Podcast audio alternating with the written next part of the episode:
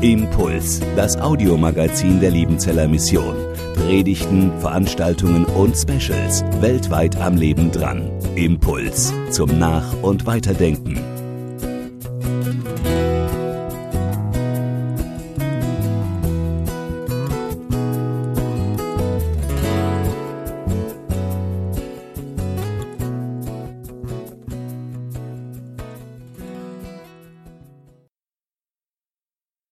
Apostelgeschichte 10, eines der wichtigsten Kapitel in der Apostelgeschichte, vielleicht sogar eines der wichtigsten Kapitel im Neuen Testament überhaupt. Denn in diesem Kapitel wird ein neues Kapitel aufgeschlagen, ein neues Kapitel in der Geschichte Gottes mit seiner Schöpfung. Es ist eine Zeit des Übergangs von der etablierten Art, Dinge zu tun, hin zu einem ganz neuen Abschnitt in der Geschichte von Gottes Rettungsplan. In seinem Brief an die Christen im Gebiet um Ephesus, da schreibt Paulus von einem Geheimnis Gottes, dass diese Geschichte bis zum Zeitpunkt des Neuen Testaments eingehüllt hat.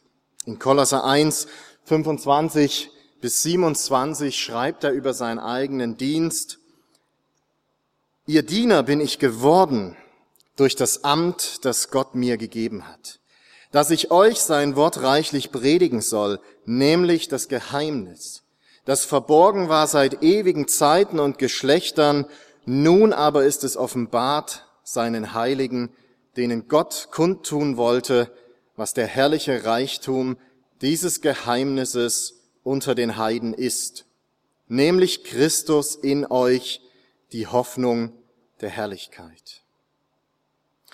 Paulus redet hier von einem Geheimnis, auf Griechisch Mysterion. Das Wort verstehen Sie alle. Etwas, das Gott für eine bestimmte Zeit bedeckt gehalten hat, nun aber der Welt offen vor Augen führt. Dieses besondere Geheimnis besteht darin, dass Menschen, die keine Juden sind, durch das Wirken Jesu ein Teil der Familie Gottes werden dürfen. Ein Teil seiner Gemeinschaft. Wir gebrauchen in diesem Zusammenhang meist das Wort Heiden. Das dürfen Sie nicht missverstehen. In der damaligen Zeit wäre kein Nichtjude auf die Idee gekommen, sich selbst als Heide zu bezeichnen. Das spiegelt die jüdische Sicht auf die Welt wider. Denn bis zu diesem Zeitpunkt galten Heiden aus Sicht Gottes, aus Sicht des Volkes Israels als Außenstehende. Sie standen außerhalb des Geltungsbereiches dieses Bundes, dieser besonderen Gemeinschaft, die Gott mit Abraham, Mose, dem Volk Israel geschlossen hatte. Und damit standen sie außerhalb der heilvollen Gemeinschaft mit Gott. Die meisten von uns heute, so vermute ich zumindest, haben einen heidnischen Hintergrund, also einen nicht jüdischen Hintergrund. Die Gemeinschaft von Gläubigen, die die Kirche, All das ist für uns so selbstverständlich hier in Europa geworden, dass wir schnell vergessen, dass dies noch nicht immer so war. Dass Sie und dass ich Teil dieser Gemeinschaft sind, das war im Laufe der Geschichte Gottes nicht selbstverständlich. Aber dass es mittlerweile so ist, das hängt ganz wesentlich mit dem zusammen, was wir in Apostelgeschichte 10 lesen und entdecken dürfen. In diesem Kapitel begegnen wir einem Mann namens Cornelius, einem Centurio, ein Hauptmann, der in Caesarea Maritima, einer wichtigen Hafenstadt an der Westküste Israels am Mittelmeer, der Hauptmann dort war über die dort stationierte römische Legion, vielleicht circa 500 Mann, Cornelius dürfte alles andere als eine unbedeutende Persönlichkeit gewesen sein, sondern Teil der römischen Elite. Aber das ist gar nicht entscheidend in diesem Bericht, sondern was Lukas, der uns diesen Bericht gibt, interessiert, ist, dass Cornelius, dieser römische Hauptmann, gottesfürchtig war. Auch hier müssen wir uns wieder in die damalige Sicht aus jüdischer Perspektive zurückversetzen. Als sogenannte Gottesfürchtige, da wurden von Juden Nichtjuden, also Heiden bezeichnet, die Interesse am jüdischen Glauben hatten, die äh, vielleicht sogar teilnahmen am jüdischen Gottesdienst, die sich sogar bekannten zu dem einen Gott Abrahams, Isaaks und Jakobs. Aber sie waren dennoch keine Juden im eigentlichen Sinne. Und sie konnten streng genommen auch keine Juden werden. Das antike Judentum war keine missionarische Religion. Ähm, sie versuchten nicht, Nicht-Juden bei sich zu integrieren, Teil der Gemeinschaft werden zu lassen. Es war nahezu unmöglich, dass ein römischer Hauptmann, ein Nichtjude, wirklich Jude wurde. Er konnte sich zwar an die jüdische Gemeinschaft halten, sie unterstützen, am Gottesdienst teilnehmen, all das überfahren wir über Cornelius. Ja, er konnte Gott verehren, aber es blieb eine Art Graben bestehen.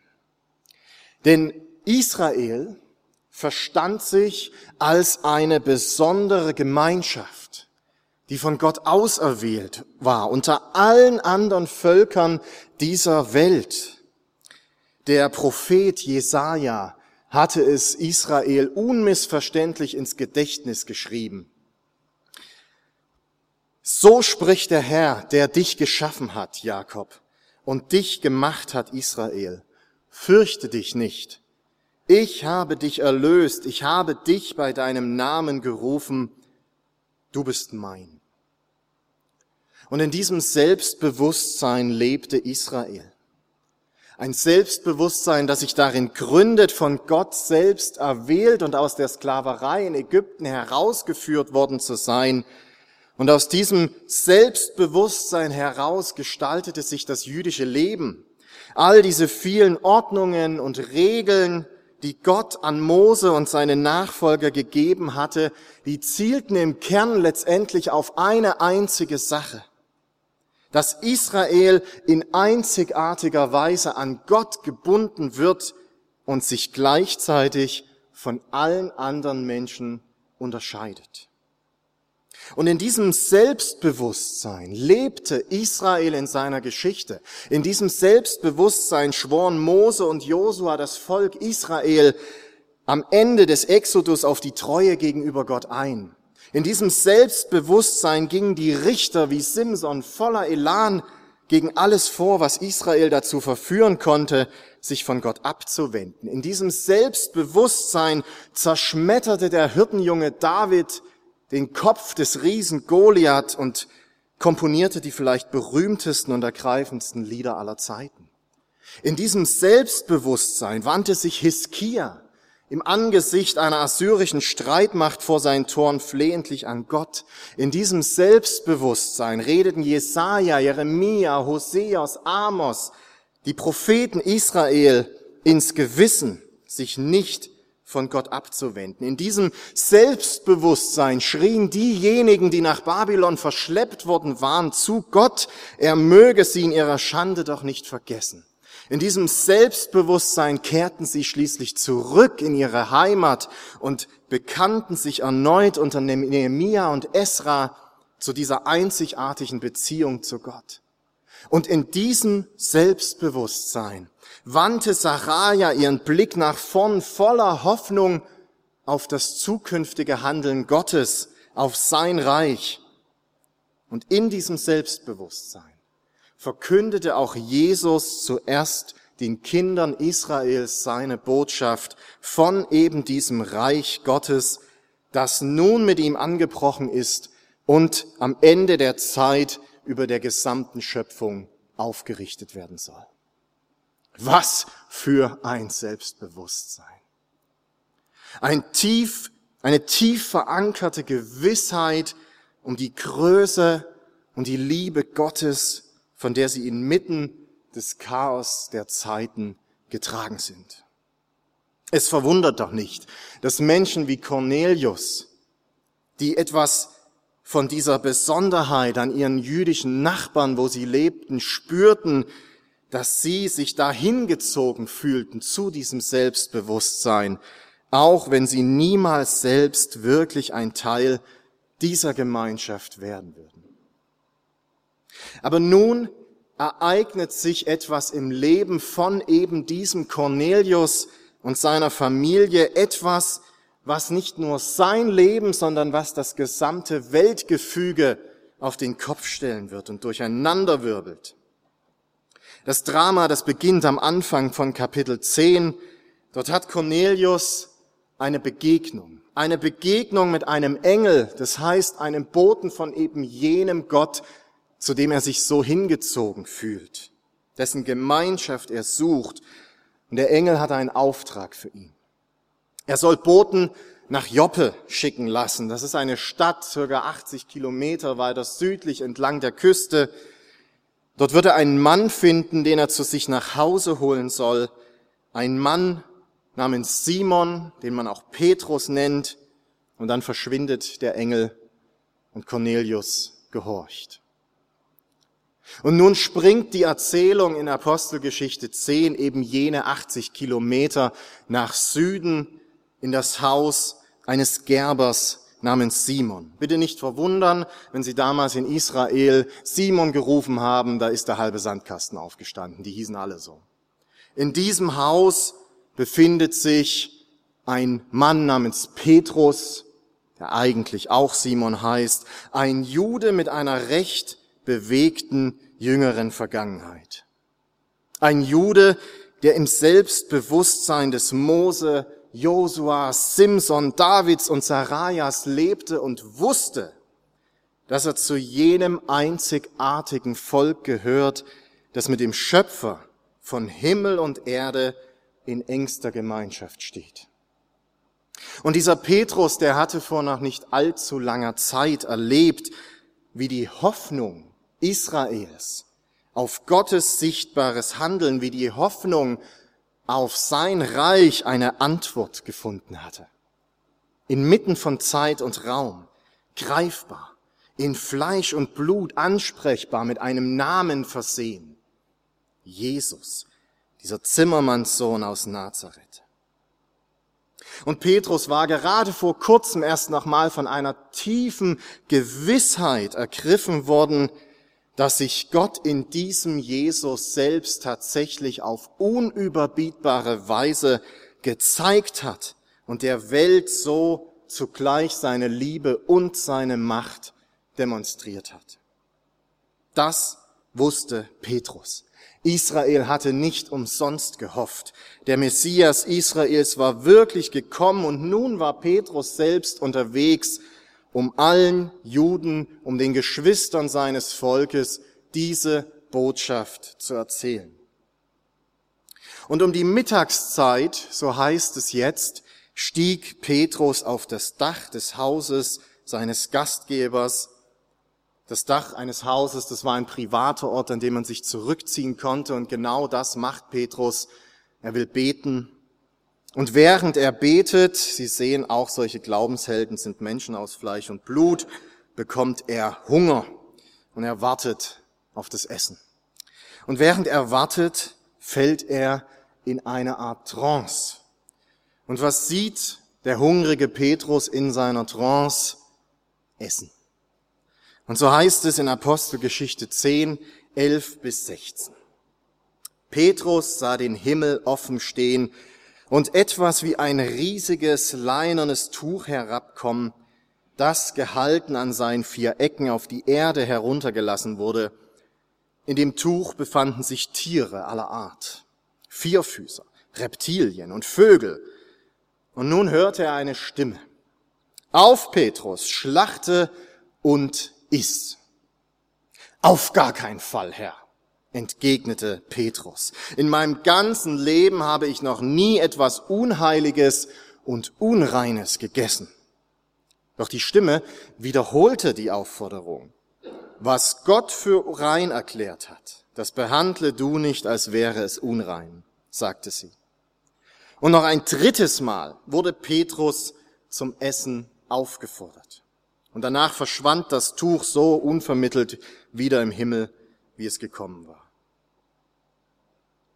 Was für ein Schock für Petrus, der jetzt, wie es dann im Anschluss heißt, völlig verdutzt aus der Wäsche schaut. Hatte er gerade richtig gehört? Er soll das Zeug da essen.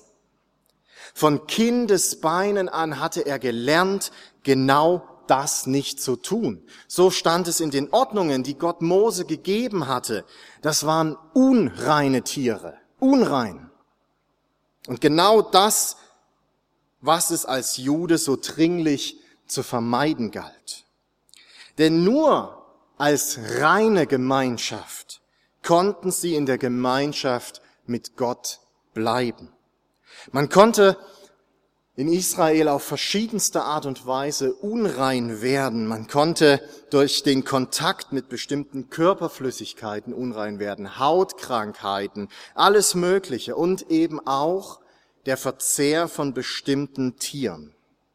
Wir können heute überhaupt nicht genau sagen, warum genau diese Tiere als unrein gelten. Aber wenn wir uns diese Vorschriften über Reinheit und die Reinheit dieser besonderen Gemeinschaft anschauen, dann wird deutlich, dass all das, all diese Dinge, die man meiden soll, etwas damit zu tun haben, dass sie mit Vergänglichkeit und mit Tod in Verbindung stehen.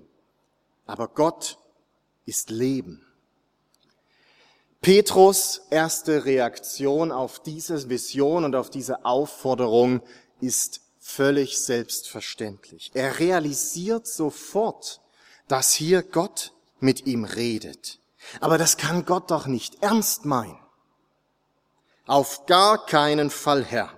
In meinem ganzen Leben habe ich noch nie etwas Unheiliges und Unreines gegessen. Petrus ist sich seiner Sache gewiss. So wie ein Kapitel zuvor in der Apostelgeschichte ein junger, selbstbewusster Mann namens Paulus von einer ähnlichen Erscheinung vom Pferd gerissen worden war.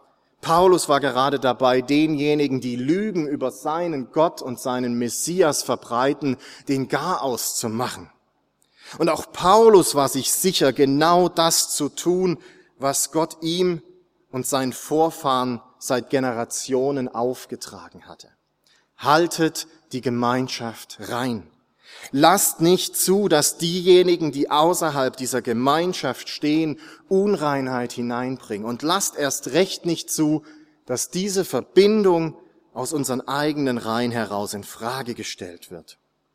Und wie Paulus bekommt nun auch Petrus eine Antwort auf seine Überzeugung, die sein Denken, ja sein Leben auf den Kopf stellt.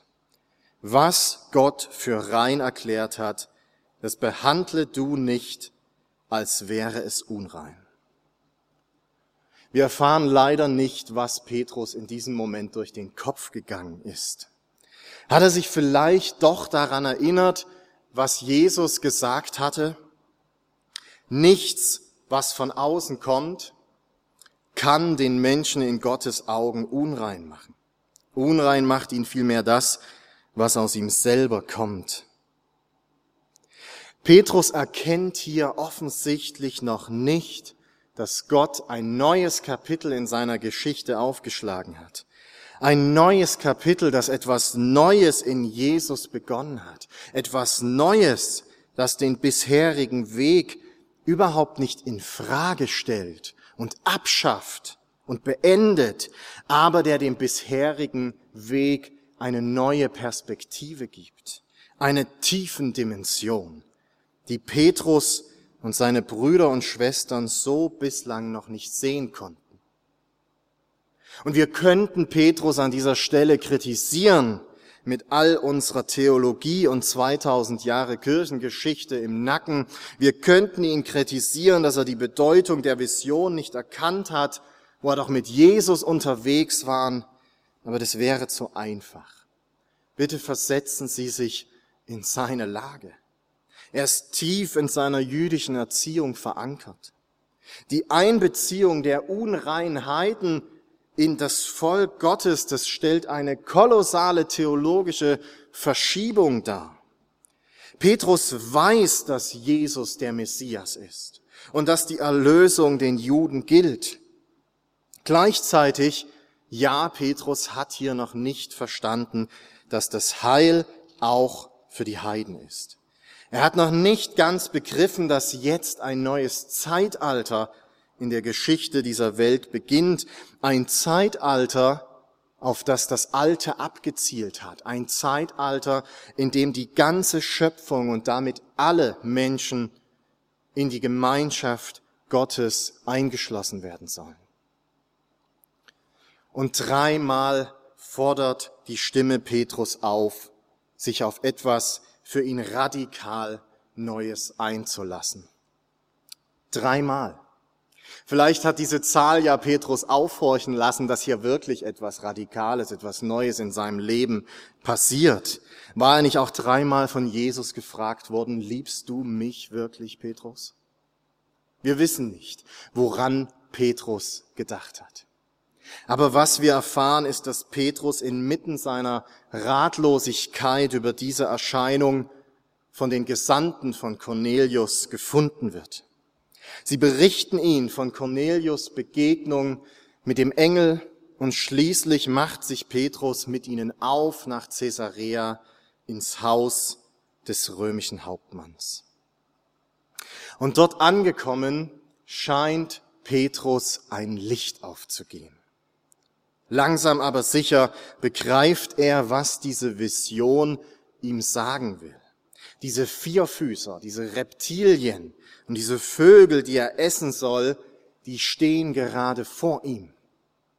Er erkennt sie als Cornelius und seinen ganzen Haushalt. Heiden, in deren Haus er als Jude eigentlich nicht, etwa, nicht einmal hätte hineingehen dürfen. Und Petrus versteht. Volker Geckle hat hier vor drei Wochen in der ersten Predigt dieser Schwarzbrotreihe von einer Explosion des Verstehens geredet. Alles, woran sich Israel gehalten hat, alles, worauf sie gehofft haben, alles, was sie in ihren heiligen Schriften gefunden haben über ihre Vergangenheit, über ihre Gegenwart, über ihre Zukunft, all das erscheint in einem neuen, völlig neuen Licht eine Explosion des Verstehens. Ich mag den Ausdruck, deswegen muss ich den heute auch ein paar Mal sagen. Die vollzieht sich, diese Explosion, jetzt in Petrus. Die alte Trennung, rein, unrein, die gilt nicht mehr. Nicht in Bezug auf Essen und schon gar nicht in Bezug auf Menschen. Gott will, dass allen Menschen geholfen werde. So wird es Paulus später formulieren und so können Sie es lesen am altehrwürdigen Missionshaus, wenn Sie nach Hause gehen. Eine Explosion des Verstehens. Eine Explosion, das ist unbändige Energie, die sich nach außen kehrt. Und so kann Petrus auch nicht anders, als das Feuer, das in seinem Herzen für Gott lodert, nach außen zu kehren und Cornelius und seinem Haushalt von Jesus zu erzählen. Er erzählt, was Jesus bedeutet, als von Gott gesandter Messias, der am Kreuz gestorben und von Gott wieder auferweckt worden ist, wie Jesus von Gott eingesetzt ist als Herr und Richter über die ganze Welt und ihre Geschichte. Und Petrus erklärt ihnen, dass dieser Jesus das Ziel dieser Geschichte ist. Alles, was Gott bislang unternommen hat, um seine Geschöpfe zu erreichen, um sich sichtbar zu machen, um auf sich aufmerksam zu machen, das zielt letztlich darauf ab, in Jesus Christus Wirklichkeit zu werden. Das ist das Geheimnis der Geschichte Gottes, die jeder erkennen darf, der von diesem Jesus ergriffen wird und in dessen Herzen ein Feuer entbrennt. Wir dürfen, wir sollen tief in uns die Gewissheit spüren, dass Gott die Geschichte in seiner Hand hält und sie lenkt die Geschichte dieser Welt und damit eingeschlossen meine eigene Geschichte. Denn so lautet vielleicht die wichtigste Erkenntnis, die Petrus durch seine Vision und durch die Begegnung mit Cornelius erhält. Und die Erkenntnis, die sämtliche Wertmaßstäbe dieser Welt, seine jüdischen, aber auch darüber hinaus der ganzen Welt auf den Kopf stellt. Wahrhaftig, jetzt wird mir klar, so ruft Petrus aus, dass Gott keine Unterschiede zwischen den Menschen macht. Er fragt nicht danach, zu welchem Volk jemand gehört, sondern nimmt jeden an, der Ehrfurcht vor ihm hat und tut, was gut und richtig ist. Das ist die radikale Erkenntnis, die ein neues Kapitel, ja das entscheidende Kapitel in der Geschichte Gottes mit seiner Schöpfung einleitet und eine neue Realität in die Welt bringt. Ein Zeitalter, das die ganze Schöpfung und damit alle Menschen in die Gemeinschaft Gottes mit einschließen soll. Es schafft neue Realitätsverhältnisse im Kosmos. Alles, was zählt, ist, dass ein Mensch, der in der Gemeinschaft Gottes lebt und nach seinem Willen fragt. Es ist nicht die Zugehörigkeit zum Volk Israel, die über den Sinn eines Lebens entscheidet. Es ist nicht eine bestimmte Abstammung, eine bestimmte Kultur, Lebensweise, Tradition oder ideologische Überzeugung. Es ist nicht meine Karriere, es ist nicht meine körperliche Versehrtheit, die definieren, wer ich bin. Es ist nicht die Zustimmung zu einer bestimmten Idee, zu einem bestimmten Parteiprogramm, die ein Urteil über mich fällen lässt. Es ist nicht die Frage, welchen Bildungsabschluss ich habe, was ich mir leisten kann, welche Musik ich höre, ob ich mein Leben als Single oder als Familienvater verbringe und auch nicht, welcher christlichen Konfession ich angehöre.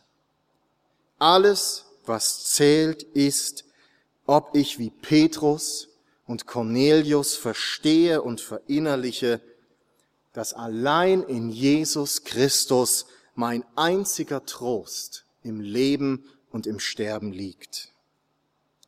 Alles andere, meine Kultur, meine Herkunft, meine Familie, die Musik, die ich höre, meine politischen Überzeugungen, all das soll davon und wird davon beeinflusst werden, aber nicht umgekehrt. Das hat Petrus begriffen.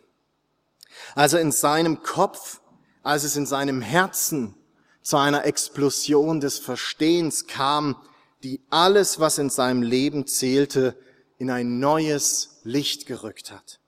Das Licht von Jesus Christus, den Gott in die Welt gesandt hat, so dass jeder, der an ihn glaubt, nicht verloren geht, sondern das ewige Leben hat.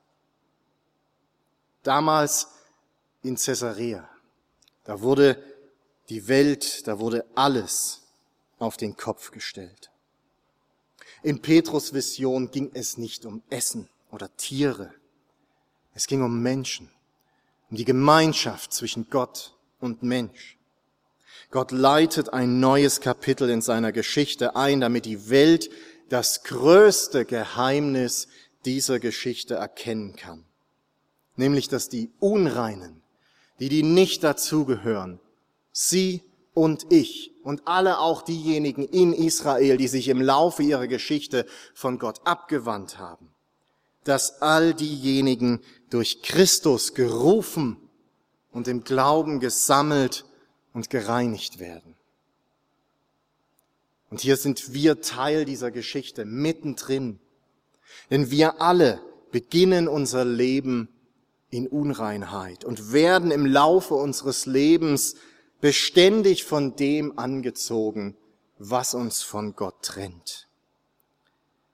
Aber wenn wir unser Vertrauen in Jesus setzen, dann gilt der Zuspruch Gottes. Du bist mein geliebter Sohn. Du bist meine geliebte Tochter.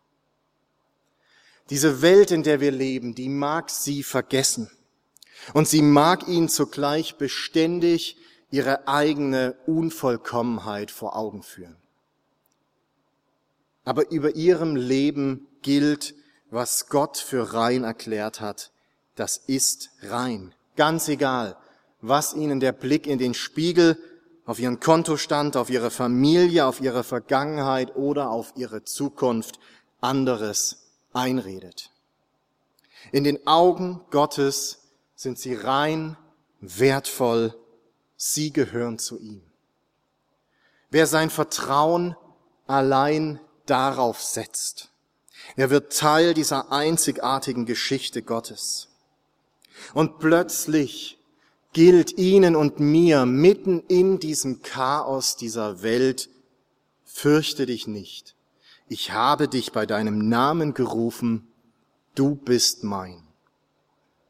Schauen Sie in diesem Licht auf die Welt und lassen Sie die Welt wissen, in welchem Licht Sie sie sehen.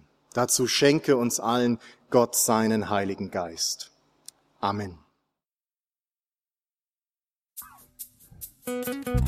Impuls ist eine Produktion der Liebenzeller Mission. Haben Sie Fragen? Würden Sie gerne mehr wissen? Ausführliche Informationen und Kontaktadressen finden Sie im Internet unter www.liebenzell.org. Die Liebenzeller Mission produziert ebenfalls das Fernsehmagazin Weltweit am Leben dran. Informationen zur Sendung und zum Empfang gibt es unter www.weltweit-magazin.de.